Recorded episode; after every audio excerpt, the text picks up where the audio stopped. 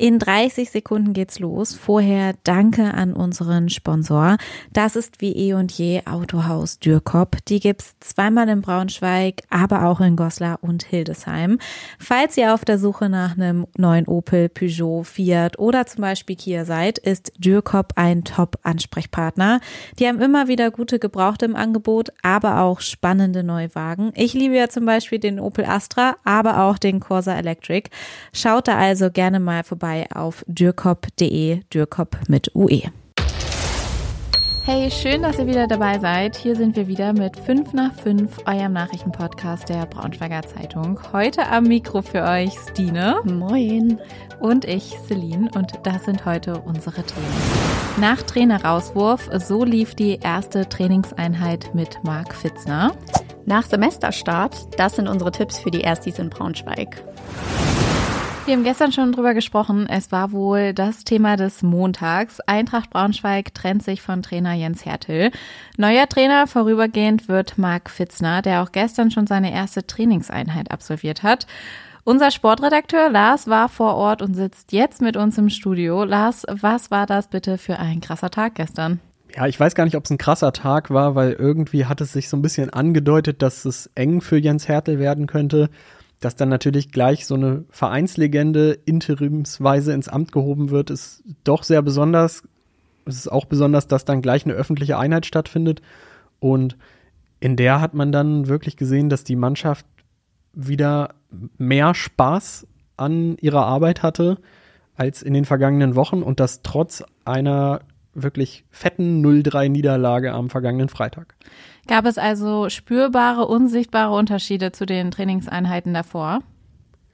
Ja, ich würde sagen, inhaltlich war das von Marc Fitzner jetzt nicht das ganz große Fußballrad, an dem er gedreht hat, aber es ging, glaube ich, einfach darum, dieser Mannschaft wieder so ein bisschen Lockerheit zu vermitteln. Es gab viele äh, Spielformen, schnelle Abschlüsse.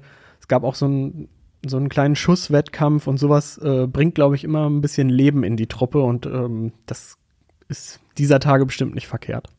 Du hast ja gestern Abend noch mit Leo und Tobi eine aktuelle Löwengebrüll-Podcast-Folge aufgenommen. Welchen Tipp hattest du da am Ende der Folge? 2-1-Sieg am Freitag. Gegen Düsseldorf? Gegen Düsseldorf. Okay, also ich weiß noch nicht ganz, was ich tippe. Ich hoffe auch auf einen Sieg. Ich bin nämlich Freitag im Stadion. Ähm, ja, eure ganzen Texte und auch die aktuelle Löwengebrüll-Podcast-Folge verlinken wir euch wie immer in den Show Notes.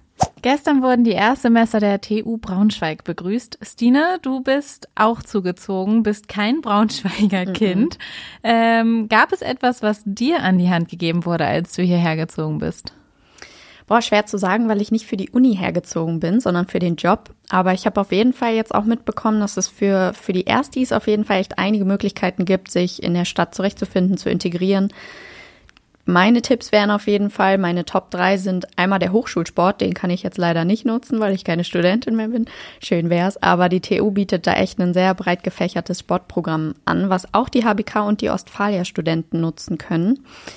Das ist, äh, also die meisten Angebote sind tatsächlich kostenfrei oder zumindest kostengünstig. Da sind echt sämtliche Ballsportarten von Tanzen, Pilates ist für jeden was dabei und immer super, um neue Leute kennenzulernen und vielleicht auch direkt eine neue Sportart zu entdecken für sich. Nächster Tipp wäre auf jeden Fall die Partyszene in Braunschweig kennenlernen. Also die, die bekannte Meile muss man auf jeden Fall mal gesehen haben mit den ganzen Clubs und Bars ich komme aus einer Stadt, die ähnlich groß ist wie Braunschweig und die kann da nicht ganz so mithalten mit dem Angebot. Deswegen äh, würde ich da auf jeden Fall mal vorbeischauen. Was alleine schon ein Erlebnis ist, ist die Schlange morgens um 5 Uhr vorm City Grill, wenn sich die Leute nach dem Feiern noch einen Döner holen wollen. Wer es dann etwas kultivierter will, der kann auf jeden Fall die Theaterflat nutzen. Die ist auch im Semesterticket erhalten werden, glaube ich, zwei Euro für abgezogen vom Semesterticket. Dafür kann man dann kostenfrei ins Staatstheater gehen, ins Lottheater, ins Theater Fadenschein und kann sich da ein paar Aufführungen angucken. Ey, da fällt mir ein, ich war noch nie im Theater hier in Braunschweig. Noch nie? Noch nie. ich glaube, das muss ich unbedingt mal nachholen. Ich muss auch gestehen, ich war nur bei der Oper Tosca jetzt mal dabei. Das war aber, es hat sich gelohnt. Ja, ja, mal gucken. Ja, diese und weitere Tipps verlinken wir euch auf jeden Fall äh, in den Show Notes. Mal gucken, vielleicht helfen sie euch ja. Vielleicht habt ihr es schon mitbekommen, eigentlich sollte im Salzgittersee schon längst ein Bootswrack als Attraktion für Taucher versenkt sein. Bisher ist aber noch nichts passiert. Ähm, woran liegt das genau, Stina?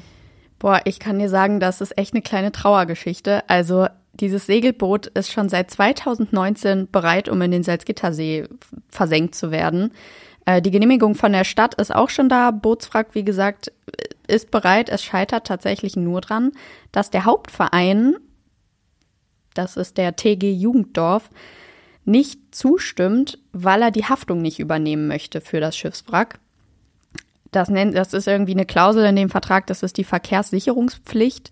Und das ist wohl ein zu hohes Risiko für den Verein, falls da dann irgendwie doch mal ein Unfall passieren sollte. Deswegen möchten die nicht haften. Das war aber scheinbar vorher nicht besprochen und dementsprechend scheitert es jetzt daran. Ein Vorschlag war, das an die Stadt zu übergeben und das Wrack quasi der Stadt zu schenken und die muss dann für die Haftung äh, gerade stehen. Aber die weigert sich auch. Auch ein zu großes Risiko und deswegen ist dieser ganze Prozess jetzt ein bisschen stagniert. Ja, und seit 2019 liegt da jetzt dieses Boot bereit. Und jetzt wird überlegt, ob es verkauft werden soll oder ob da vielleicht eine Bar draus entsteht. Genau, das war nämlich meine Frage. Gibt es doch noch Hoffnung, dass da irgendwas draus passieren Das auf kann? jeden Fall. Also eine Bar fände ich zum Beispiel irgendwie dann doch ein, ein lustiger Ausgang für diese ganze Misere. Verkaufen wäre natürlich echt traurig, wenn es da jetzt schon so lange rumliegt. Aber mal gucken, vielleicht entsteht ein neues Gastronomieangebot am Salzgittersee. Ja, schauen wir mal, was wird. Was wird? Aus Real wirkt Marktkauf in Wolfenbüttel. Ein Jahr lang standen die Räumlichkeiten des ehemaligen Realmarktes an der Halchterschen Straße leer. Jetzt hat die Edeka Minden Hannover den Mietvertrag für die ehemalige Realimmobilie unterzeichnet. Bis zur Eröffnung im Sommer 2024 wird das Warenhaus noch komplett umgebaut und neu gestaltet. Was sich sonst noch so in Wolfenbüttel ändert, erfahrt ihr bei uns im Artikel. Den verlinken wir euch wie immer in den Shownotes. Und zum Schluss noch eine richtig schöne Tiergeschichte. Ich war am Wochenende im Peiner Tierheim und habe mir Kaninchenbabys angeguckt. Und richtig süß, da waren auch drei kleine Welpen, die schwanzwedelnd und richtig stürmisch auf mich zukamen. Gut, äh, dass sie schon wieder so glücklich unterwegs sind, denn die drei Kleinen hatten einen echten Horrortrip hinter sich. Sie wurden nämlich mit insgesamt fünf weiteren Welpen in einem Waldstück in Edemissen im Landkreis Peine ausgesetzt. Am Wochenende haben wir noch darüber berichtet, dass die drei neue Besitzer suchen. Und jetzt haben wir die gute Nachricht. Jetzt haben zwei der Fundtiere ein neues Zuhause gefunden. Auch der dritte Welpe wird wohl bald vermittelt, sagt das Tierheim. Da gibt's nämlich schon mehrere Interessenten. Das ist echt mal eine richtig schöne Nachricht. Allerdings. Die dunkle Jahreszeit ist wahrscheinlich für Einbrecher die liebste Jahreszeit. Es wird früher dunkel, die Zahlen der Einbrüche in Wohnungen und Häuser, die steigen an. Darum geht es auch in der neuen Podcast-Folge unseres Crime-Podcasts Tatort Niedersachsen. Auf der Jagd nach Einbrechern. Unsere Kollegen haben mit zwei Braunschweiger Kriminalpolizisten gesprochen. Die verraten, was die Polizei gegen Einbrüche unternimmt. Echt spannend, hört da gerne mal rein. Die Folge verlinken wir euch auch in den Shownotes. Ja, und das war's dann auch schon wieder mit 5 nach 5 heute. Falls ihr Fragen, Kritik, Anmerkungen oder irgendwelche Themenwünsche habt, dann schreibt uns eine Mail an 5 nach 5 at funkemedien.de oder ihr schreibt uns einfach eine WhatsApp. Die Nummer findet ihr wie immer in den Shownotes. Dann bis morgen. Schönen Feierabend. Tschüss.